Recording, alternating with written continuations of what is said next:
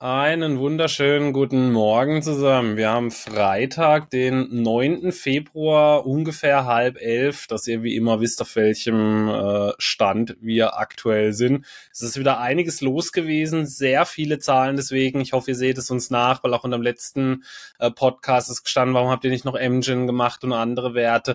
Es ist schlichtweg einfach nicht möglich, alles zu covern, weil alle wir Unternehmen... Noch, was wir wirklich machen können, ist ja nochmal die Sachen dann nachzuholen, wo man sieht, okay, hier war die meiste Sache, weil irgendwann ist die Berichtung jetzt durch und dann könnte man nochmal so eine Roundup-Folge machen, würde ich sagen. Ja, wir, wir gucken mal, ob wir noch irgendwie was nachholen können, aber es ist schlichtweg einfach nicht möglich für uns, alles äh, zu machen, weil ansonsten, es bringt ja auch nichts, wenn wir jedes Unternehmen mit reinnehmen und nur sagen, Umsatz hoch, äh, Gewinn runter und das war's dann, weil äh, es soll ja auch so ein bisschen den Mehrwert bringen, dass man dann halt so ein bisschen näher auf die Zahlen dann halt eingeht und da gucken wir halt auch so ein bisschen so nach den beliebtesten Werten bei euch, weil ja natürlich äh, die ja natürlich auch das größte Interesse daran wecken. Deswegen denkt doch dran, lasst auf jeden Fall auch einen Daumen nach oben da, ein Kanal-Abo, folgt uns auch auf den äh, Podcast-Plattformen. Und dann, genau, wir wollen heute gar nicht allzu sehr so über andere News sprechen, aber gibt's irgendwas, Michael, was du unbedingt loswerden möchtest, was noch die Woche los war? Äh, genau, schieß mal los. Genau, also zwei Sachen im Endeffekt. Zum einen, schwere Männergrippe war ja äh, bei dir. Ich bin sehr happy, dass du es doch noch geschafft hast, hier vor die Kamera zu treten, dass wir diese Aufnahme tätigen können. Ja, ja also, eigentlich war der Grabstein schon bestellt, und so, aber im letzten Moment konnte ich es doch noch stornieren. Du, also. du hast dich nochmal ganz kurz vor die Kamera gezogen, um die letzten ja. Zahlen rauszupusten und nachher genau. geht's dann ja, direkt wieder unter die Erde. Nee, ähm, war, wie gesagt, gestern ging es ja nicht so gut, deswegen ist es schön, dass es überhaupt ähm, klappt. Und genau, die andere Sache, die im Endeffekt los ist, hey, wir haben äh, die 5000 äh, geknackt im S&P 500. Richtig krass, ja. Ich glaube, damit hätten die auch die allerwenigsten gerechnet. Die Skepsis äh, von den äh, Profi-Anlegern ähm, ist hoch. Gleichzeitig ist die Gier auch sehr hoch. So der CNN 4 Greed Index. Ich glaube, der ist wieder im extremen Greed-Bereich. Und ähm, also da, wir sprechen jetzt auch gleich über die Zahlen. Ich meine, ich habe dir auch gestern geschrieben, als du krank warst, hast du dir mal ARM angeschaut, plus 60 Prozent, das hast du mir ja gar nicht geglaubt, ja. Da war ich auf einmal wieder gesund, als ich das gesehen genau. habe. Ja, deswegen ging es jetzt heute, ja. Aber ich mache jetzt eine Ankündigung. Dein, dein, dein hm? Short, der war ein bisschen übel auf einmal. Da ging der Puls dann hoch, als du das gelesen hast. ich habe eher gedacht, ich habe mich davor gefragt, ob du vielleicht Short gegangen bist und ja, sie deswegen ja. 60 Prozent nach oben sind. Genau, aber wenn der, ist vielleicht auch noch ein Thema, da ist ja, glaube ich, so der Free Food extrem gelingen. Ich glaube, Softbank hat ja noch den großen Anteil. Ne? Also ich glaube, man kann nämlich unter anderem in den USA gar keine Stücke gerade leihen bei Interactive Broker. Das nur mal jetzt am Rande. Aber ähm, was ich allgemein sa äh, sagen jetzt nochmal wollte, ist, dass diese ähm, Schwankungsbreite jetzt nach Zahlen, ich meine, die Amis, die sind schon immer verrückt, ja, das wissen wir. Und dass da mal eine Aktie 10, 20 Prozent ähm, nach oben, nach unten driftet nach Zahlen, okay, ist man gewohnt, aber also die letzten Zahlen, ich war jetzt gestern Abend, habe ich es auch nochmal live verfolgt, ich habe es mal geschafft, bis 10 Uhr wach zu bleiben. Bei uns im Discord war die Hölle los. Also da war zum Beispiel eine Affirm, ich glaube, die schaffen wir heute nicht zu besprechen. Affirm hatte, glaube ich, dann deutlich besser abgeschnitten. Der Ausblick war auch auf den ersten Blick gut. Ich glaube, dann im Nachhinein hat man dann gesehen, okay, die Margen, die sind nicht so gut. Da ist die Aktie erst auf plus 25 Prozent ist danach wieder auf minus 15 Prozent gefallen, ja, also, und danach wieder ins Plus gedreht und jetzt am Ende bei minus 11 Prozent. Also das habe ich so auch noch nicht so häufig gesehen. Dann war eine Pinterest zum Beispiel, ich weiß nicht, ob wir das schaffen, die zu kurz zu besprechen. Ich habe mir die Zahlen angeschaut, okay, alles in line, vielleicht so ein mini, mini Stückchen unter Konsens. Ey, hallo, minus 25 Prozent. Ey, geht's eigentlich noch gut? Ey, ich habe keine Ahnung, was da los ist. Und der, der, das Highlight war ja ARM, ja, wie gesagt, plus 60 Prozent. Ich hatte es gestern auch auf Instagram gesagt, okay, die Guidance, die war so ein bisschen Nvidia-like, wirklich schon weit über den Schätzungen. Ich also so im Mittel 20 Prozent, da kannst du sagen, okay, die Aktie ist hoch bewertet, aber 25 Prozent passt ja so ungefähr. Hatte ich noch überlegt, komm, greifst du mal ein bisschen was rein, ne? Thema AI, krasses Momentum im Chipsektor, kaufst du mal was da so als Zock, hab's aber da nicht gemacht. Dann guckst du irgendwie äh, kurz nach 15.30 drauf, dann ballert das Ding 60 Prozent nach oben. Das muss man, also, ich, das ist halt irgendwie, Und das ist für mich schon alles irgendwie so ein Zeichen, ähm, dass wir so langsam äh, in, in wirklich so eine Übertreibung reingehen, weil es ist auf beiden Seiten oft zu sehen, wenn man äh, extrem äh, schwach ist in, an den Märkten und dann immer mal diese riesigen Bewegungen nach unten kommen, dann wieder so eine schnelle Erholung, dann wieder nach unten, also so eine ganz volatile ähm, Seitwärtsbewegung oder Bodenbildung, das ist oft ein ganz gutes Zeichen, dass wir dann irgendwann mit etwas Geduld nach oben drehen. Aber wenn sowas jetzt passiert, dass wir schön hochgelaufen sind und dann diese riesigen Schwankungen da oben sind mit entweder plus 30 Prozent oder minus 30 Prozent, das ist ähm, schon, wo ich sage, okay, ähm, es könnte mal eine Korrektur kommen. Und es ist ja auch so, diese Statistik, so die zweite Februarhälfte, die ist ähm, unterm Strich sehr häufig nicht so gut. Also sollte man mal im Blick behalten. Was aber für den Markt spricht, ähm, noch ganz kurz ist, dass aktuell, ich glaube, im S&P 80 Prozent der Unternehmen die Erwartungen getoppt haben. Und das ist eben doch deutlich besser als der Schnitt. Der liegt so bei 67 Prozent. Also zumindestens teilweise ist ja auch die Rallye untermauert, weil die Unternehmen halt auch echt gut an den Kosten gespart haben und querbeet bei den Ergebnisschätzungen eben doch ja, positiv überrascht haben. Aber trotzdem, ich find's, also ich find's echt krass. Man kann einfach nur noch überrollt werden. Entweder du bist der Held am nächsten Tag oder bist der Depp, ja. Je nachdem, was du, ob du Glück oder Pech gehabt hast. Es ist, äh, es ist verrückt, aber gut.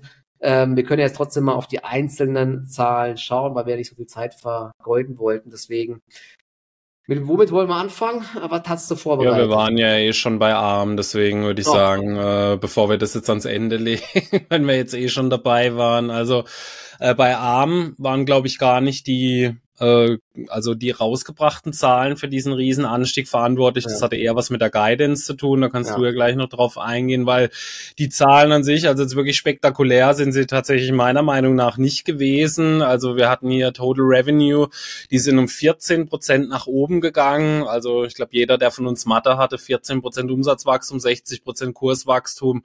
Ja, das äh, passt nicht so ganz zusammen. Ja, also äh, 824 Millionen hat man hier umgesetzt. Vor allem die Cost of Goods Sold, die sind um 24 Prozent nach oben gegangen. Ähm, aber diejenigen, die sich mit ARM beschäftigt haben, die wissen, dass die absurde Margen haben. Also wir reden da nur von 36 Millionen. Trotzdem ist unter dem Strich die Profitabilität ein kleines bisschen nach unten gegangen. Also die Gross Margin ist von 96 Prozent. Also so einen Wert habe ich noch nie gesehen. Ja, ich glaube, das habe nur ich sonst auf YouTube. Ja, also das gibt's sonst eigentlich gar nicht. Ja, äh, die ist jetzt auf 95,6 Prozent nach unten gegangen. Also man sieht, da hat sich nicht viel getan. Aber jetzt ist es jetzt nicht so gewesen, dass sie jetzt noch mal sehr viel effektiver geworden wären, aber ist natürlich auch nicht mehr möglich bei 96 Prozent, ja. Das Operating Profit, das ist um 45 Prozent nach unten gegangen und das Net Income um 52 Prozent auf 87 Millionen. Also daran merkt ihr schon, an den aktuellen Zahlen kann es halt wirklich nicht gelegen haben, dass eine Aktie 60 Prozent nach oben geht. Ähm, ja, Michael, soll ich sagen, äh, was war denn mit der Guidance los, dass die, oder wir vermuten halt natürlich, dass es daran lag.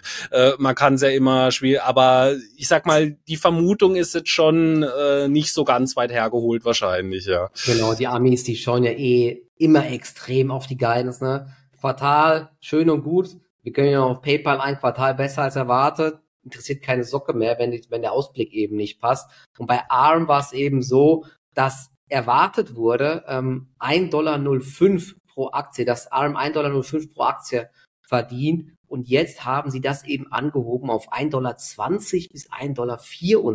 Also das ist halt, wie gesagt, schon ähm, eine deutliche Steigerung. Also sie selbst hatten geguidet 1 Dollar bis 1,10 Dollar. Die Schätzungen am Markt lagen bei 1,05 Dollar. Und wenn man jetzt sagt 1,20 Dollar bis 1,24 Dollar, ich, also ich gehe davon aus, dass sie selbst das wahrscheinlich übertreffen werden, ähnlich wie Nvidia, weil ansonsten würden sie nicht so eine Guidance erhöhen, wenn sie nicht wüssten, dass da richtig Traktion dahinter ist. Also kann man schon sagen, die Schätzungen vorab waren rund 20 Prozent zu niedrig, vielleicht sogar so ein, ein Ticken mehr. Und dementsprechend, wenn die Bewertung gleich bleibt, kann man sagen, diese plus 20, plus 25 Prozent Aufschlag wären sozusagen gerechtfertigt. Wenn man jetzt noch davon ausgeht, dass man sagt, okay, ARM ist ja doch ein krasser Profiteur von KI, dazu haben sie natürlich auch einiges gesagt und ARM beschleunigt jetzt das Wachstum ja, und man projiziert da wieder äh, die Umsätze in die Zukunft. Kann man ja auch noch sagen, okay, plus 30 Prozent vielleicht, ja, oder keine plus 35. Aber als dann da gestern plus 60 auf der Uhr standen, habe ich auch so mir Augen gerollt, so, hä, was ist hier jetzt los? Aber das ist eben ähm, der Grund und ähm, auch bei den äh, Umsatzschätzungen, da rechnet man jetzt mit 3,16 bis 3,21 Milliarden. Zuvor war man im Schnitt bei ungefähr 3 Milliarden. Also, aber dort sind es halt weniger als 10 Prozent mehr Umsatz. Aber scheinbar ähm, äh, laufen die ganzen Lizenzgeschäfte. Ich glaube, dieses Royalty-Geschäft läuft sehr gut. Da haben sie jetzt auch, äh, verdienen sie mehr jetzt dann in Zukunft mit, mit ihren neuen Modellen. Und ich gucke gerade noch mal, was sie noch gesagt haben. Ähm, genau, zum Thema künstliche Intelligenz. Von den komplexesten KI-Cloud-Anwendungen bis hin zu den kleinsten Ad-Geräten. KI auf ARM ist überall. Ja klar. Die KI-Welle hat das Lizenzwachstum vorangetrieben, da die neuen Geräte die leistungsfähige und energieeffiziente Compute-Plattform von ARM benötigen. Ja. Und jetzt, wie gesagt, ist ARM auf einem neuen ähm, Allzeithoch. Sie gewinnen auch laut Management Marktanteile, ähm, vor allen Dingen im Bereich Cloud-Server und Automotive. Da läuft sehr gut. Neue Wachstumsströme bei den Lizenzeinnahmen werden dort generiert und ja, das Management ist sehr, sehr optimistisch. Du hast es ja gesagt, ne, ARM ist halt einfach eine Cash-Maschine, sind unfassbar profitabel und ist jetzt der neue europäische Champion. Und ich denke halt, die Börse, die sucht ja natürlich wirklich komplett, okay, wer ist hier der Hauptprofiteur im KI-Spiel? Da haben wir ja aktuell Nvidia, AMD wurde gespielt, aber da sieht man ja auch noch nicht so wirklich ähm, in den Zahlen, dass es da richtig nach oben geht. Supermicro hatten wir und jetzt könnte es eben ARM werden und dementsprechend fließt da einfach das Geld rein. Ja, und der Free Float ist in Anführungszeichen auch nicht so hoch. Deswegen kann es natürlich auch sein, dass hier ähm, nochmal äh, mehr Volatilität drinne ist. Ich meine, Softbank hat so ein, ähm, ein Lock an Aktien, die sie verkaufen dürfen, jetzt bis März, habe ich gelesen auf Twitter. Das ist aber ohne Gewähr. Das heißt, es könnte dann so sein, dass ab März nochmal so Platzierungen kommen, die natürlich dann belasten werden, weil mehr Aktien frei handelbar sind. Aber trotzdem unterm Strich natürlich eine Hammer-Guidance. Ob das jetzt noch gerechtfertigt ist, ja, ist die Frage. Ich weiß nicht, die Bewertung, die war ja vorher schon hoch, gell? Jetzt wird sie halt quasi noch höher. Die Bewertung ist absurd, ja. Also ich muss auch sagen, ich finde es ist ein absolutes Alarmsignal, wenn solche Unternehmen 60 Prozent nach oben gehen. Äh, das wäre jetzt irgendwie, wenn sie die Guidance halt auch wirklich um 60 bis 80 Prozent erhöht hätten, weil ich bin auch eher jemand, der dann sagt, ja, so vielleicht ein kleines bisschen unter der Guidance ansteigen, dass dann noch so ein bisschen auch Luft nach oben ist. Also absurd. Ja, vor allem, ich habe mir auch mal angeschaut, noch zufällig, oder was heißt zufällig, also was mich interessiert hat, ob die irgendwie eine hohe Short-Ratio hatten oder so und die ist extrem gering meiner Meinung nach gewesen. Mhm. Also die Short-Ratio äh, Anfang äh, Januar, die lag irgendwie nur bei ungefähr einem Prozent der umlaufenden mhm. Aktien und das, das ist echt wenig. Also das ist jetzt nicht eine Aktie, wo man gesagt hat, die ist irgendwie extrem geschortet gewesen, dass es also da so einen riesen Short-Squeeze dann nach oben gegeben hat. Äh, also da muss ich sagen, finde ich nicht gerechtfertigt, vor allem auch aufgrund der Bewertung. Das ist eh ein Unternehmen gewesen. Das ist ja jetzt auch nichts Neues, ja. Also die Marktposition von ARM ist nichts Neues, die ist bekannt gewesen, dass sie jetzt da auch davon profitieren, ja, aber 20 Prozent Guidance-Erhöhung, 60 Prozent Kurswachstum, vor allem auch noch bei solchen Zahlen, die das eigentlich gar nicht wiedergegeben haben. Also ich bin mir sicher, wenn sie eine normale Guidance rausgegeben hätten, mit der man gerechnet hätte, wäre die Aktie richtig abgestürzt mit den mhm. Zahlen. Also bin ich mir eigentlich relativ relativ sicher, ja. Also äh, finde ich so in dem Umfang nicht gerechtfertigt. Für mich auf jeden Fall auch eher sowas, wo ich sage, ja, das sehe ich doch schon sehr kritisch äh, in der aktuellen Situation dann an, dass wir jetzt hier wirklich äh, ja vielleicht dann doch schon wieder so ein bisschen auf so ein heißes Ende hinauslaufen und es dann erstmal wieder so eine Korrektur dann gibt, weil das sind für mich auf jeden Fall schon so Anzeichen dafür, ja. Also, also zumindest 115 Milliarden MCAP mittlerweile. Was ja. haben Sie jetzt äh, um, Umsatzerwartung drei Milliarden? Gut, sie sind natürlich hoch profitabel, aber es ist ja wie gesagt sehr sportlich, ja, muss man schon sagen. Ja, also allein das erwartete KGV liegt fast im dreistelligen Bereich mit, ich glaube 86 oder so. Also da sind wir schon in der Nähe vom dreistelligen Bereich. Also erwartetes. KGV äh, äh, oder Unternehmenswerte, äh, EBITDA und so, das gucken wir uns lieber gar nicht an. Das ist im mittleren dreistelligen Bereich. Also äh, das sind Zahlen, wo ich sage, ja, also das gibt für mich nicht mal das stärkste Unternehmen der Welt her, ja. Also keine Ahnung, sehe ich auf jeden Fall sehr kritisch an, ja. Aber äh, wir werden es auf jeden Fall weiter beobachten und äh, schauen dann mal. Aber für mich jetzt zum Marktzeitpunkt. Glückwunsch, wer die Aktien natürlich im Depot hat, ja. Und ja Abgesehen davon, ähm, dass das natürlich alles übertrieben ist, wir wissen, Übertreibungen können auch lange weiterlaufen. Ne? Also wer da drin ist, auf jeden Fall. Man könnte ja natürlich die Gewinne irgendwie absichern. Also ist ja eh keine Anlageempfehlung hier. Man könnte einen Teil rausnehmen, den Rest laufen lassen. Wer weiß, vielleicht steigt es auch auf 200, 300, 500 Dollar. Wer weiß das halt schon. Ne? Also, ja, genau. Kann alles sein. Dann gehen wir doch mal zur nächsten Übertreibung rüber. Da muss ich allerdings sagen, dort kann ich, konnte ich es eher nachvollziehen. Das ist bei Cloudflare gewesen. Äh, diejenigen von euch, die Cloudflare jetzt schon länger mitverfolgen, die wissen natürlich, das ist eine Aktie, die auf jede Guidance, sowohl Erhöhung als auch eben, äh, also so Erwartung miss, extrem hart reagiert. Ich glaube, wir hatten es mhm. letztes Jahr den Fall, dass sie mal, ich glaube, um zwei Prozent äh, die Erwartung nicht getroffen haben, die Aktie über 20 Prozent abgestürzt ja. ist. Jetzt hatten wir das genaue Gegenteil. Äh, sie ist irgendwie, ich glaube, zwei, drei Prozent äh, gab es eine Anhebung und äh, dadurch ist die Aktie über 20 Prozent nach oben gegangen. Aber nicht deswegen finde ich es gerechtfertigt, sondern ich fand die Zahlen einfach wirklich wieder richtig gut. Also man muss sagen, das Unternehmen wächst immer noch mit über 30 Prozent, vor allem ja. wenn man so weiß, wie die die letzten Jahre gewachsen sind. Und das im aktuellen Umfeld, also nennen wir da mal fünf Unternehmen, die mit über 30 Prozent wachsen, die in einer ähnlichen Größenkategorie sind. Da gibt's nicht so viele, ja. Also da muss man schon wirklich sagen, das Geschäftsmodell scheint äh, auf jeden Fall so ein bisschen so immer noch den Zahn der Zeit zu treffen. Und vor allem äh, die äh, Loss from Operations, die sind auch zweistellig zurückgegangen. Also man bewegt sich weiterhin Richtung Profitabilität. Sie haben ihre Umsätze von 274 Millionen auf 362 Millionen gesteigert. Der Rohertrag ist von 206 auf 279 Millionen angewachsen. Die Total Operating Expenses, also die sind fast im gleichen äh, Umfang zwar gewachsen, aber eben Loss from Operations ist von ja knapp 51 Millionen auf 43 Millionen zurückgegangen. Also da merkt man schon, äh, es geht weiter Richtung dem äh, Null Nullpunkt sozusagen.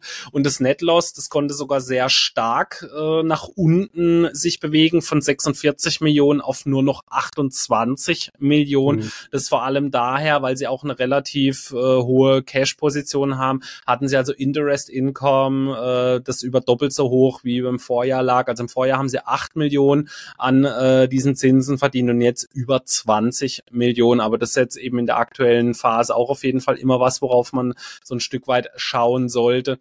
Ich habe mir dann auch noch mal die Bilanz angeschaut. Das ist ja immer wichtig bei Unternehmen, die eben nicht profitabel sind, weil selbst 20 Millionen Minus, ich glaube, das ist ja trotzdem was, wo man dann eben immer noch schauen sollte. Also können die sich das leisten?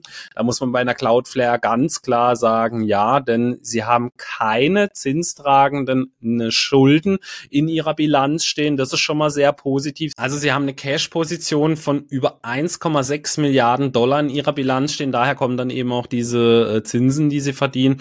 Und da muss man sagen, keine zinstragenden Schulden, 1,6 Milliarden, also quasi Netto-Liquidität das sieht alles sehr gut aus und man sieht ja auch, das Unternehmen bewegt sich in die richtige Richtung. Ich weiß, Michael, du hattest ja auch, ich glaube, du hattest ja auch schon mal so das ein oder andere Mal, äh, glaube ich, als Trade, oder wenn ich es richtig weiß. Äh, wie siehst ich du die aktuelle Situation? Ich habe sie im Langfristdepot. Ich gehe jetzt mal gerade ah, okay. live ich gehe jetzt mal live rein bei mir bei direkt und schaue mir das mal an. Das ist doch ein schöner Anblick.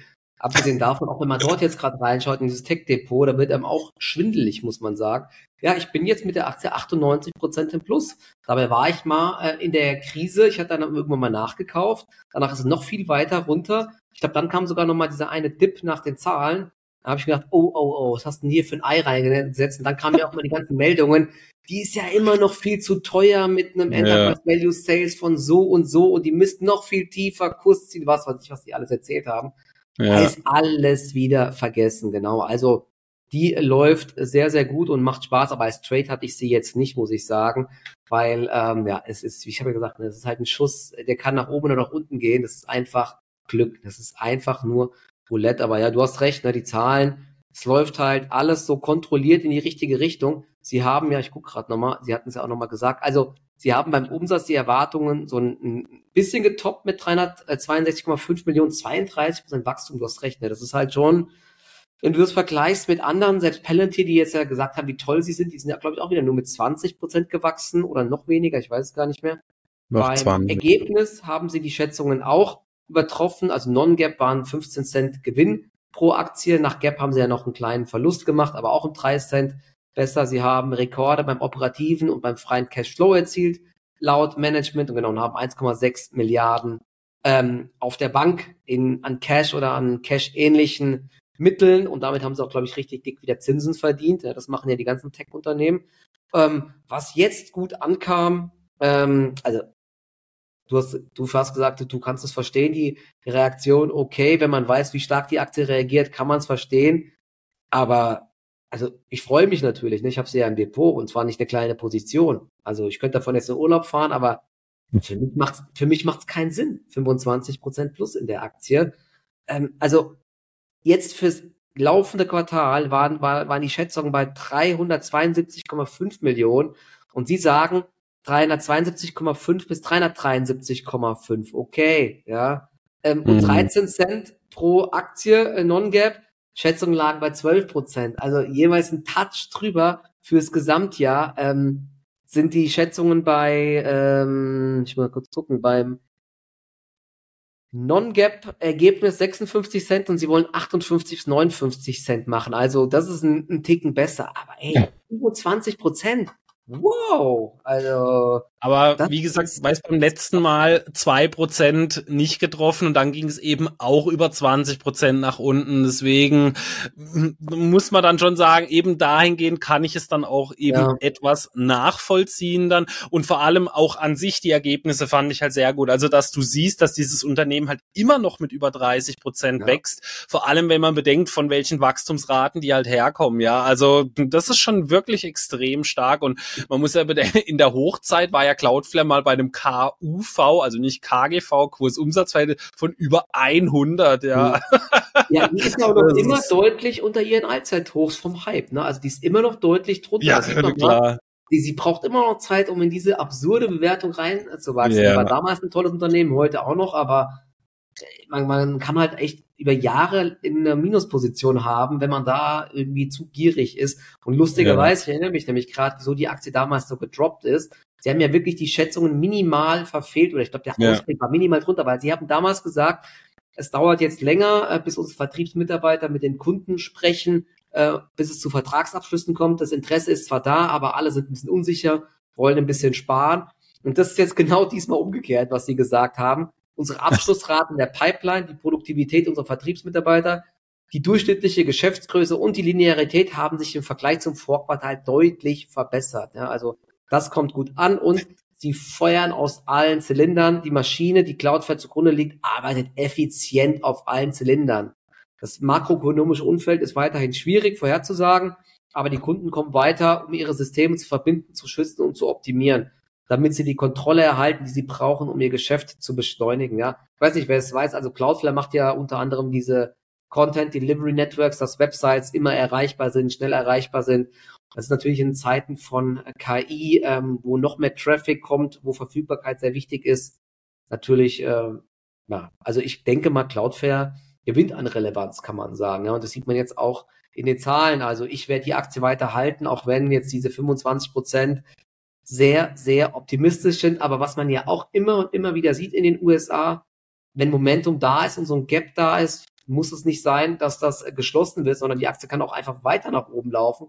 Genauso wie wenn eine Aktie 20 Prozent fällt, dass die die nächsten Tage halt weiter fällt, einfach weil es enttäuschend war, weil dann halt wieder weitere Verkäufe, Analystenabstufungen, pipapo. Ich habe jetzt noch gar nicht geschaut. Ich glaube, bei Cloudflare gibt es wahrscheinlich jetzt ganz viele Kurszielerhöhungen. Ähm, ich habe schon ein bisschen gesehen. Grad, ähm, ja, das ist ja immer wieder dieselbe Mechanismus. Immer hinterher. KeyBank ähm, erhöht das Kursziel auf 132, äh, was haben wir hier? Jeffries auf 110, äh, Bernstein von 85 auf 100, ja, also genau, es läuft, wie es immer läuft. Ja, jetzt werden die Kursziele ja, erhöht. Genau. Also, ja, ja. ja. Ah, ja. Also eine, Masch eine Maschine, die auch immer noch so ein bisschen im Stottern äh, aktuell ist, ist Alibaba. Wir haben ja schon die Woche über China gesprochen und ich muss wirklich sagen, die Zahlen gar nicht mal so gut, ja. Also mhm. ich fand sie, ich konnte den Zahlen erneut nichts Positives abgewinnen oder wenig, sagen wir es mal so. Äh, es waren sehr viele Enttäuschungen mit dabei und der Kurs, ich glaube, wenn ich es richtig mitbekommen habe, erst ist er hoch und dann ist er ziemlich wieder nach unten, weil ja, ja erst war die Freude 25 Milliarden Aktienrückkäufe, juhu, das ist aber auch so ziemlich das einzig Positive gewesen. Also der Umsatz ist um fünf Prozent gewachsen, Income from Operations ist 36 Prozent rückläufig wieder gewesen und das Net Income ist um 77 Prozent eingebrochen. Das lag aber auch ein Stück weit daran, wenn ich es richtig gesehen habe, dass sie hohe Abschreibungen wieder auf äh, immaterielle Vermögenswerte hatten, beziehungsweise auch äh, Goodwill Impairment. Also das ja. hat eben die äh, Ergebnisse deutlich belastet. Aber auch wenn es nicht cashwirksam ist, wir haben ja auch darüber schon öfters gesprochen, zum Beispiel als die, äh, die Alibaba, die BAT-Abschreibung äh, gekommen ist, dass also auch sowas keine positiven Nachrichten sind, eben wie gesagt, auch wenn es nicht cashwirksam ist. Aber wenn wir jetzt mal das Ganze ausklammern, gucken wir uns mal an die einzelnen Segmente. Ihre ganz wichtigen Bereiche sind ja Taobao und Tmall, die sind nur noch um zwei Prozent gewachsen und die Cloud Intelligence Group nur um drei Prozent. Und da ja, muss ich halt ehrlich auch sagen, also das ist für mich einfach zu wenig. Vor allem, wenn man bedenkt, von was für einem niedrigen Niveau Alibaba ja jetzt kommt. Also das ist ja jetzt nicht so, dass sie letztes Jahr so ein outstanding Jahr bei den Ergebnissen hatten, sondern es läuft ja schon seit einiger Zeit nicht mehr gut. Und da muss ich einfach sagen, also da gab es auf jeden Fall einige China-Unternehmen, die für mich deutlich bessere Ergebnisse zuletzt vermelden konnten. Allen voran eben auch sowas wie JD.com beispielsweise. Sie sind äh, also wirklich die besten Nachrichten gab es noch so aus dem International Commerce Bereich, also äh, Alibaba International Digital Commerce ist um 44 Prozent gewachsen. Das ist so der Lichtblick gewesen. Aber die mit Abstand wichtigste Sparte halt nur zwei Prozent. Ja, und auch die Cloud, die sorgt bei Alibaba eigentlich schon ja seit äh, vielen Quartalen so ein bisschen für Ratlosigkeit. Da gibt's ja wirklich gefühlt gar kein Wachstum, während man sich dann andere Cloud Infrastructure as a Services anschaut, wie dann eben Azure, AWS, Google Cloud mhm. und so, die da regelmäßig äh, 20, 30 Prozent Wachstum haben und das ja auf einem sehr viel höheren Niveau, ja. Also ich weiß auch nicht. Kannst du noch irgendwas äh, zu den Alibaba-Zahlen sagen, vielleicht was ich übersehen habe? Also ich, außer dieses Aktienrückkaufprogramm, äh, nützt dir ja aber auf Dauer dann halt auch nichts, sage ich jetzt mal. Vielleicht ein bisschen, um den Kurs zu stabilisieren, ja, aber. Ja. Also ich verstehe auch nicht, wieso die Cloud dort so langsam wächst. Ich habe jetzt auch ehrlich gesagt keinen Überblick ähm, über andere Cloud-Anbieter, ähm, die, ob die stärker wachsen, ob das ein generelles Problem ist, ob Alibaba hausgemachte Probleme dort hat, das weiß ich gerade gar nicht. Aber ja, also insgesamt war das schon ähm, enttäuschend. Es war aber im Rahmen der Erwartung, das muss man halt auch sagen. Beim Ergebnis und beim Umsatz, da wurde auch nicht mehr erwartet, aber ändert halt nichts an der Tatsache, dass Alibaba gerade in schwerem Fahrwasser ist. Das Aktienrückkaufprogramm, es, es lief ja sogar schon eins und das wurde jetzt um 25 Milliarden aufgestockt. Das ist halt wirklich eine krasse Hausnummer, ja. Also die Marktkapitalisierung ja. sind nur noch 180 Milliarden. Ich meine, mit dem alten wären es jetzt 40 Milliarden. Also die kaufen sich ja bald komplett von der Börse weg, wenn das so weitergeht, ja, über die nächsten Jahre. Das ist, äh, also das ist schon wirklich extrem. Man hat es ja auch bei PayPal gesehen, die haben ja auch für 5 Milliarden, glaube ich, ein Aktienrückkaufprogramm oder sogar noch mehr. Aber ähm, ja, der, der Kurs tut sich trotzdem sehr schwer. Ähm, und das ist also bei Alibaba so, die war kurz im Plus, du hast gesagt, dann war sie im Minus, Gestern war sie auch wieder eher schwach, weil auch insgesamt, wir haben ja das Thema zum, zum tausend und ersten Mal, China war heute wieder im Minus und Hongkong, ja, das ist halt allgemein auch noch ein Problem mit der schlechten Stimmung, dass dort eher Geld rausfließt aus den Aktien. Also ja, ich will die Aktie weiter hey, nicht als Invest im Depot haben. Ne? Ich bleib dabei. Ich, ich hätte da eine gute Idee. Wir nehmen das einfach mal so als Ding auf. Das können wir eigentlich in jeden Podcast mittlerweile reinschneiden. Ja, ja, in China, die Zahlen waren eigentlich enttäuschend. Das läuft nicht so gut und wir sehen, das lag, das könnten wir wie so eine Platte dann so immer Dinge, einfügen. Oder es steigt, weil ja, steigt, wie so ein Nippel bei TV Total. Das äh, das könnten wir eigentlich mittlerweile echt mal. Und wie du sagst, es sind nicht ganz 40 Milliarden, aber jetzt zum aktuellen Zeitpunkt 35,3 Milliarden bis 2027 ist das Aktienrückkaufprogramm gerade äh, schwer. Das ist natürlich, also das ist natürlich sehr gut, ja, gar keine Frage. Aber ich meine, ich möchte ja auch nicht in ein Unternehmen nur investiert sein aufgrund der Aktienrückkäufe. Und man sieht halt, das operative Geschäft läuft wirklich gar nicht gut aktuell bei Alibaba so mhm. fair muss man dann da einfach sein und es dann sagen. Und da gab's also, gerade wenn ich so auch an die letzten Tencent-Zahlen und so denke, also die waren sehr, sehr viel besser. Also da war ja, ich sehr viel optimistischer. Oder PDD, ja. zweistellig gewachsen. Also da bin ich mal gespannt. Ja. Ich weiß gar nicht, wann die melden.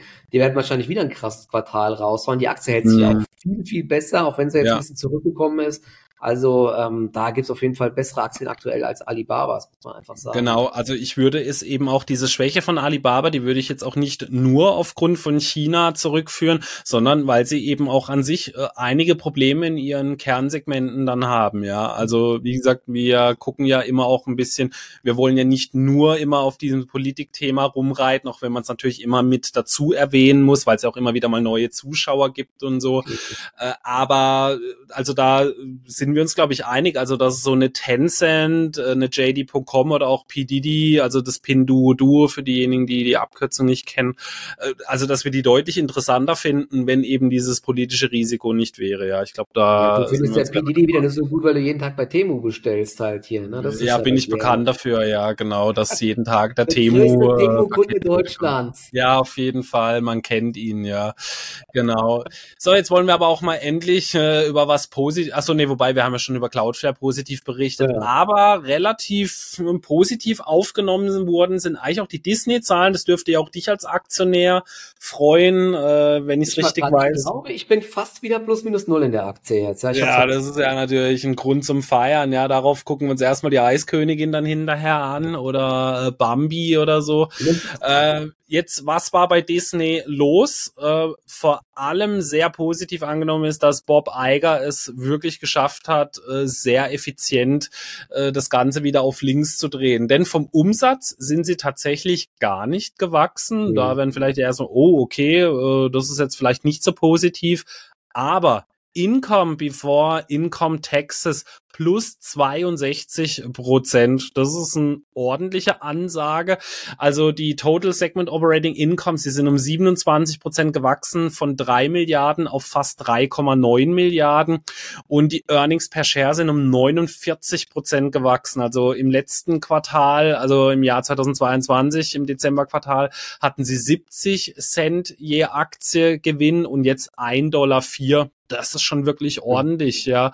Und zusätzlich gab es einige, ja, wirklich gute Nachrichten, also beziehungsweise würde ich sie als gut einordnen, und zwar vom Streamingdienst. Die äh, totalen Abonnentenzahlen bei Disney Plus, die sind zwar um ein Prozent zurückgegangen, wenn man jetzt mal Hotstar außen vor lässt, äh, auf 111 Milliarden, äh, Millionen, ja, sonst reden wir immer von Milliarden, 111 Millionen Abonnenten, aber man hatte ja eine ordentliche Preiserhöhung. Ja. Also in den äh, Bereichen USA und Kanada hatte man neun Prozent Zuwachs, was die Monthly ja. Revenue Paid Subscribers anging. Und da muss man natürlich sagen, ein Prozent Rückgang bei den Abonnenten, bei neun Prozent in dem wichtigen Kernmarkt an Plus das ist eine Rechnung, die eigentlich schon aufgeht, würde ich jetzt mal behaupten. Ja, also international ist es zwar rückläufig gewesen, da hatte man wohl nicht so diese Preiserhöhung mit dabei, äh, aber an sich hat es eigentlich wirklich sehr gut ausgesehen in äh, diesen Bereichen. Disney Plus Hotstar ist sogar um zwei Prozent gewachsen. Dann haben sie auch gesagt, sie wollen eben auch, wenn ich es richtig gelesen habe, noch den einen oder anderen Sportdienst irgendwie ausgliedern oder sich mhm. neu aufstellen. Dann gab es auch noch weitere Nachrichten, dass man mit Epic Games zusammen jetzt so ein neues Entertainment-Universum schaffen möchte, also da so neue Spiele entwickeln möchte. Und äh, Bob Iger, der ist relativ optimistisch, dass er also hier sogar mehr als angekündigt über siebeneinhalb Milliarden Dollar einsparen kann. Und ja. da muss man sagen, das ist doch insgesamt eine wirklich runde Sache, gerade wenn man bedenkt eben, wie schwierig es Disney noch so unter seinem Vorgänger zuletzt hatte. Also das sieht wirklich alles sehr gut aus. Oder was sagst du als Aktionär zu den Zahlen? Genau, also er hat es echt geschafft, da bei den Kosten massiv einzusparen. Und ähm, man hat jetzt auch im abgelaufenen Quartal die Erwartungen deutlich übertroffen beim Ergebnis pro Aktie. Du hast ja schon gesagt, ähm, es waren 1,04 Dollar, ähm, äh, nach Gap war das, glaube ich, aber ähm, mhm. exklusiver Certain Items, also diluted waren es 1,22 Dollar. Dort hat der Markt nur 1,04 Dollar erwartet. Also da war man echt oh, viel, ja, viel besser als erwartet. Viel, ja. ja, das ist echt krass. Und da kann ich mir schon eher wieder verstehen, okay, der Markt ist happy. weil vor allen Dingen auch bei Disney die Guidance ähm, gut ist. Man will ähm, 2023 beim Ergebnis pro Aktie um mindestens 20 Prozent äh, wachsen auf 4,60 Dollar. Das ist eben auch ähm, doch sehr, sehr gut. Ne? Und 8 Milliarden äh, äh, Cashflow will man erzielen, äh, Free Cashflow will man erzielen. Das ist auch sehr gut. Du hast es gesagt, es gibt dann ähm, möglicherweise wohl bald ein Joint Venture mit Fox und Warner Brother Discovery, ähm, wo dann die Disney Sportnetzwerke noch mit reingehen. Also das könnte natürlich auch nochmal äh, für bis Rückenwind sorgen. Und was du kurz gesagt hast, das finde ich echt auch spannend. Ja? Mit Epic hat man, also Epic ist ja äh, der, ähm, der Hersteller von Fortnite. Damit will man so ein komplettes Unterhaltungsuniversum schaffen, wo man dann ähm, ja mit seinen Charakteren interagieren kann und ja. Disney ähm, hat halt das Franchise dazu, ja. Das, das ist halt, ähm, ja. Ich, ich finde es ja immer noch ein bisschen problematisch, äh, dass äh, Walt Disney, die kriegen ja auch extrem viel Gegenwind, weil sie da ähm, alle sagen, sie sind zu Vogue und alles wird irgendwie, äh, ja, es, es gibt keine echten Superhelden mehr und so, ne? Und es sind ja auch viele Filme jetzt gefloppt. Ich bin mal gespannt, ob sie da noch irgendwann jetzt gegensteuern. Ich weiß, hast du das gelesen? Der neue Flug der Karibik äh, soll auch äh, in Richtung mehr Vogue gehen. Ich habe es nicht genau gelesen irgendwie. Äh, also es ist halt, da muss man ein bisschen aufpassen, ne, als Unternehmen, ob man da nicht äh, übers Ziel hinausschießt. Aber das ist nochmal ein ganz anderes Thema, das wollen wir jetzt hier ja gar nicht. Ähm, es ist ja auch was, wir haben ja schon das eine oder andere Mal drüber gesprochen, das kannst du sehr schnell ändern mit neuen Projekten. Was ja. ich noch gelesen habe, glaube ich, dass äh, Herkules ein schwarzer Spiel, ein schwarzer Schauspieler spielen soll. Äh, ja, das und bei der Karibik so soll es eine dunkelhäutige ähm, Frau sein, jetzt anstatt hier Captain Jack Sparrow. Ich weiß es nicht genau. Ich habe das, äh, ich war nie so ein Fan von äh, der Serie irgendwie, aber ja, keine Ahnung. Also ich ne? glaube auch tatsächlich, also Fluch der Karibik steht und fällt auch mit Johnny Depp, glaube ich, als Jack Sparrow. Also kann ich mir nicht vorstellen, dass das nur ansatzweise so erfolgreich wird wie äh, mit einem Captain Jack Sparrow, weil man muss ja immer Captain bei ihm dazu sagen, ja. äh, ja, also ich weiß nicht, aber du, das ist was, das können sie meiner Meinung nach relativ schnell ändern. Ja, also es ist jetzt schon mal sehr gut, wie viel sie eingespart haben an vielen Ecken und Enden. Ja, also es zeigt auch noch mal so die Power, die Disney halt immer noch hat, die Themenparks und so.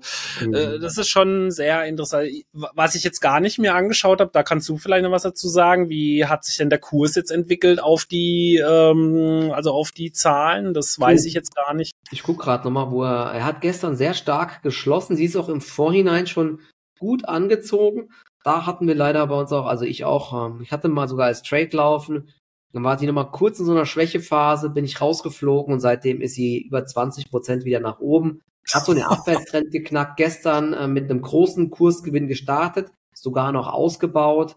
Großes Volumen gestern auch. Ähm, gut, es ist meistens nach Zahlen so, aber sieht weiter nach Trendwende aus, muss man sagen. Ja, auch wenn Elon Musk ziemlich hatet immer gegen Disney, der hat ja irgendwie so Er hat ja so einen kleinen Krieg hier mit Bob Iger, weil ja, ich glaube, Disney jetzt nicht mehr auf Twitter wirbt und so weiter. Da gibt's richtig Stress die ganze Zeit, aber ja, man muss trotzdem sagen, Disney hat echt wieder gut abgeliefert. Also läuft. Ja, dann äh, würde ich sagen, gehen wir doch mal zu den beiden heiß diskutiertesten Aktien, die es gerade auf YouTube gibt. Boah. PayPal und British American äh, Tobacco. Ja, gucken wir mal. Wir fangen, würde ich sagen, mit PayPal mal kurz an. Und ich glaube, die Ernüchterung war relativ groß, denn die Erwartung, das ist meistens so, wenn die Erwartungen relativ groß sind, ist die Ernüchterung ja. dann meistens äh, noch größer. Denn trotz eines äh, Umsatzwachstums von neun Prozent ist die Aktie ja sehr stark eingebrochen wieder nach den Zahlen. ist sie gefallen, Wahnsinn. Ne? Ja, ne? also. das äh, vor allem eben, wenn man, ich glaube, fast jeder von euch weiß natürlich jetzt auch so von äh, welchen, also also aus welcher Region äh, die Aktie jetzt schon mittlerweile kommt, da muss man sagen, ja, das war doch relativ enttäuschend. Da fragt man sich dann, ja, wie immer, woran hattet ihr legen? Ja, also ich glaube, eine der größten Probleme waren gar nicht so die aktuellen Zahlen jetzt per se, sondern das ist wie immer die Aussichten gewesen ja. und so für mich wahrscheinlich so einer der größten Knackpunkte ist die komplette Guidance gewesen für 2024, denn man äh, erwartet hier 5,10 Dollar und ja. Äh, der Markt hatte aber 5,53 Dollar Ergebnis pro Aktie erwartet. Und das ist doch schon wirklich äh, eine sehr viel geringere Guidance, als man da ansonsten so erwartet hätte. Ansonsten, man hatte einige wirklich Lichtblicke dabei. Operating Income ist um 39 Prozent im letzten Quartal gewachsen, das Net Income um 52 Prozent. Natürlich, man darf nicht vergessen, von welchen Regionen man daherkommt. Aber trotzdem, also das Total Payment Volume ist um 15 Prozent nach oben gegangen. Die äh, Active Accounts, da wissen wir ja, da wird bei PayPal gerade relativ viel geschlossen. Ich glaube, so die inaktiven und so. Aber man ist von 435 auf 426 Millionen jetzt runtergegangen. Aber das ist jetzt eigentlich so ein Stück weit erwartet. Also das war wahrscheinlich, was du jetzt sagst, gegenüber dem Vorjahr, gegenüber dem Vorquartal hat man zwei Millionen verloren. Also es ist genau, ja, geht, genau. geht leicht runter, aber das war, glaube ich, auch eher im Rahmen der Erwartungen. Also ja, und man sieht eben auch, also die Number of Payment Transactions ist deutlich nach oben gegangen, also äh, im Gegensatz zum äh, Vorjahr um 13 Prozent. Die Payment Transactions per äh, Active Accounts, die ist um 14 Prozent zum Vorjahr nach oben gegangen und das Total Payment Volume ist zum Vorjahr um 15 Prozent nach oben gegangen. Also echt, das ist gesund, oder? Ich, also ich, ich ja. muss echt sagen, die Leute, die PayPal nutzen, nutzen es mehr. Man ist ja. wieder zweistellig gewachsen. Das sieht eigentlich, also es sieht eigentlich, also zweistelliges Wachstum, ne? muss man, also so wie sie tot geredet wird. Ich finde es immer so krass halt, ne? aber die Wahrheit liegt immer auf dem Platz beziehungsweise an der Börse. Ja, sie ist trotzdem um 12 Prozent gefallen. Auf jeden Fall, ja. Also. Aber wir haben jetzt natürlich eine Bewertung. Also Forward KGV ist jetzt bei 11 aktuell. Mhm. Äh, eine Free Cashflow Yield von gut 4,7. Das ist jetzt, finde ich, für so einen abgestürzten Wert nicht so mega hoch. Ja, also es ist eine gute Free Cashflow Yield, aber wenn man natürlich sieht, dass PayPal jetzt äh, über 80 Prozent von ihrem Hoch von vor zweieinhalb Jahren abgestürzt ist, äh, da würde ich mir bei so einem Wert dann eigentlich doch mehr erwarten. Also das ist äh, also da haben wir teilweise so bei einer CVS Health oder so hatten wir glaube ich zweistellige Free Cashflow Yields dann. Äh, ansonsten Unternehmenswerte EBITDA 10,8. Wir haben eine Pack Ratio von 0,5. Also man merkt schon, sie ist schon relativ äh, attraktiv gepriced jetzt. Und mhm. ich persönlich muss jetzt sagen, sie haben noch angekündigt, 2500 Jobs sollen äh, gecuttet werden. 10 Prozent, äh, ja.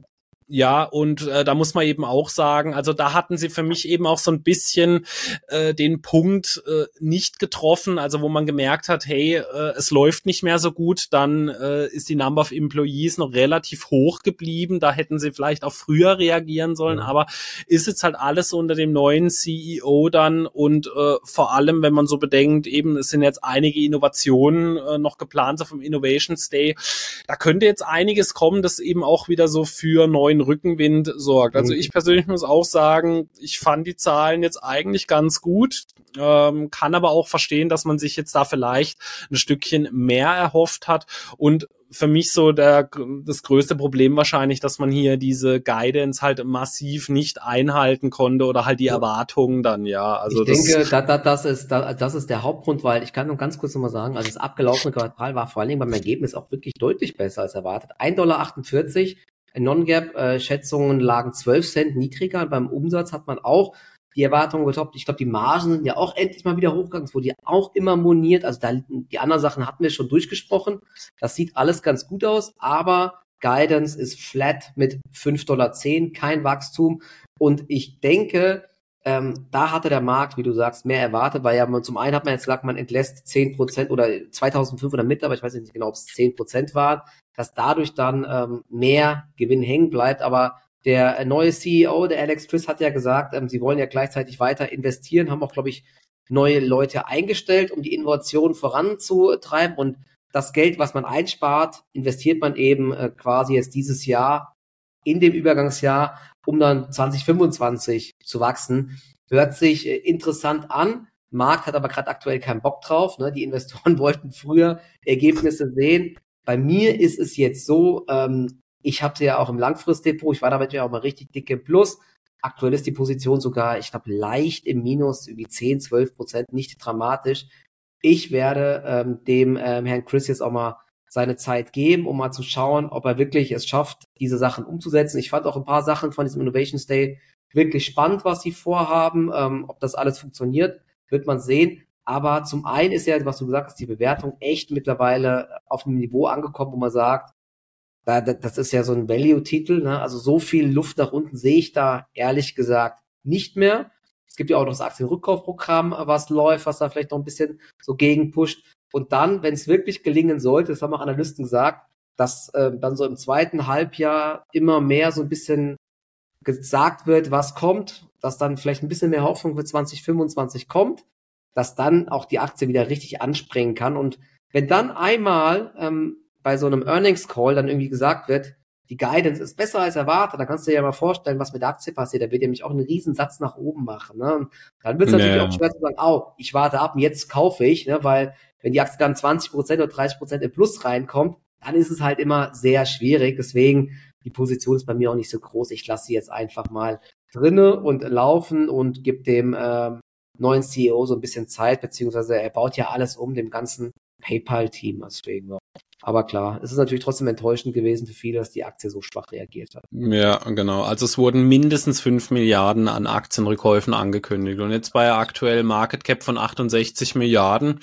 das ist doch schon äh, ein ordentlicher Batzen dann, ja. Also ja kann man mal schauen, was sich da entwickelt. Aber PayPal muss jetzt auch liefern. Also auch das war, auch wenn viele vom Innovation Day enttäuscht waren, da gab es doch einige Sachen, die ich auch sehr interessant fand. Äh, mhm. Aber es ist halt wie immer, reden kann man viel, ja. Also es muss sich dann halt ja, auch. Man muss jetzt wirklich auch gucken, ne? Liefert er jetzt wirklich was? Passiert was? Oder? Genau. Ich ich kann und auch erzählen, allem, dass wir hier weiß Gott was machen.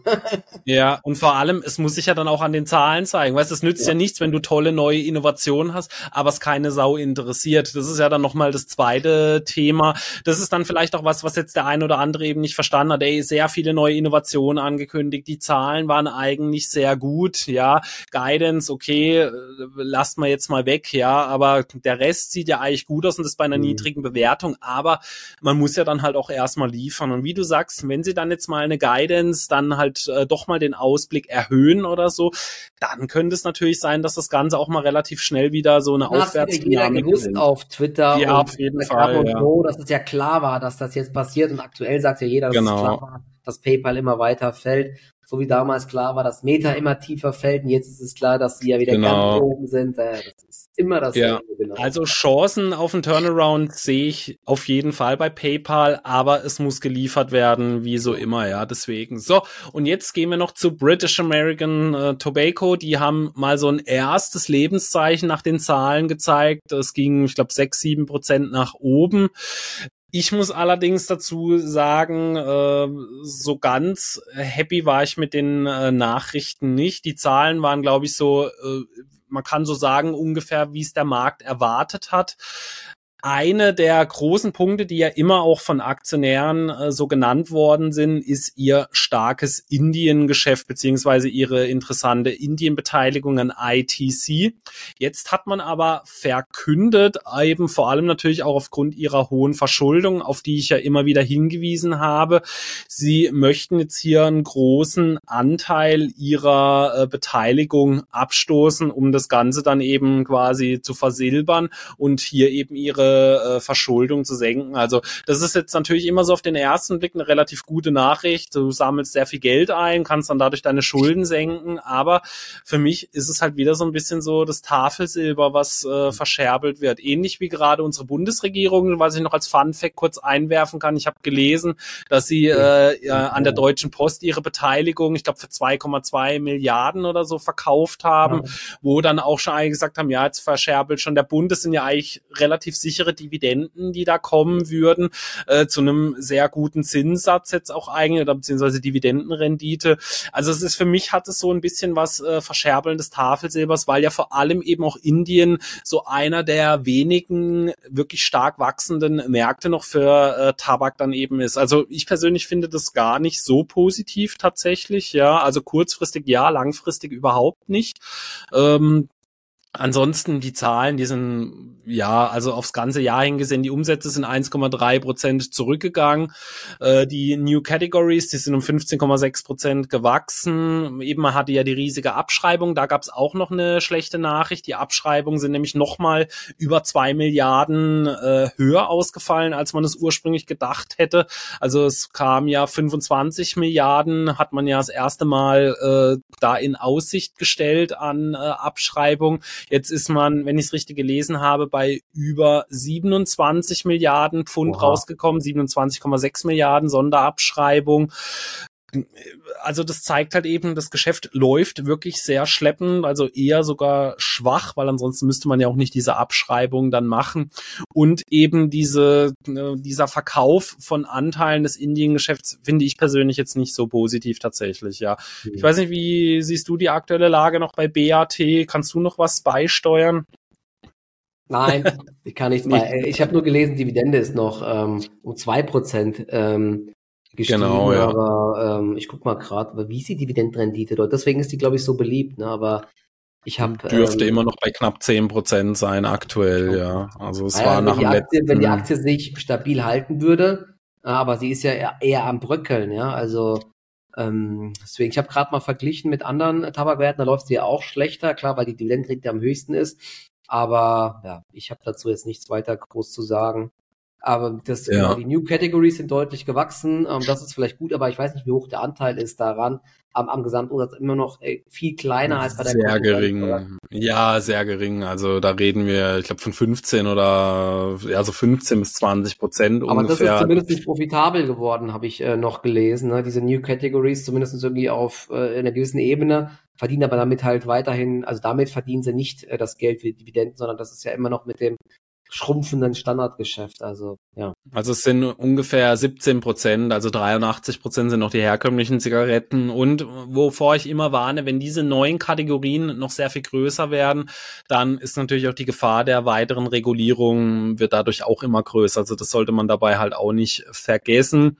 Äh, mhm. Schön für diejenigen, die jetzt da mal wieder so ein bisschen Lichtblick bei der Aktie auf jeden Fall sehen. Ich bleibe dem Ganzen auf jeden Fall weiterhin kritisch gegenüber, aber gut, das wisst ihr ja mittlerweile mittlerweile.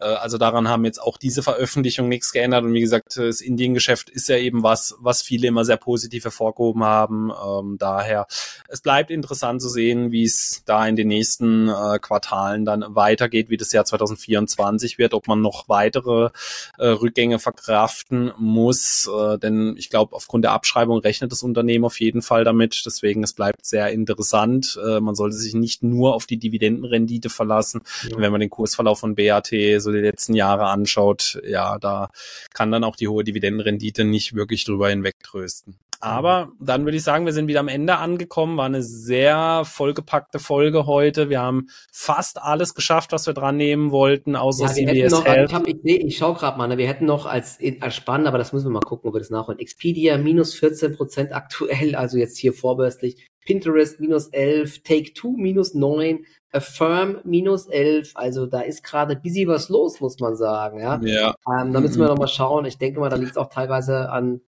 die Aktien sind gut gelaufen. Am Ausblick, Cloudflare hält die 26 Prozent plus. Die ganzen so Cloud-Aktien sind natürlich jetzt auch alle im Plus vorbörslich, ne, so sippenhaft im positiven Sinne. Aber wir gucken, ob wir dann die nächsten Wochen da nochmal vielleicht das ein oder andere einfach auch nachholen können. Ja, wir schauen mal vielleicht nächsten Mittwoch nochmal, ob man da was mit einbauen kann. Genau. So, dann wünschen wir auf jeden Fall euch aber ein schönes Wochenende. Wir hoffen, euch hat die Folge gefallen und äh, dass ihr auch beim nächsten Mal wieder reinschaut und reinhört. Macht's gut. Ciao, ciao. Ciao, ciao. Macht's gut.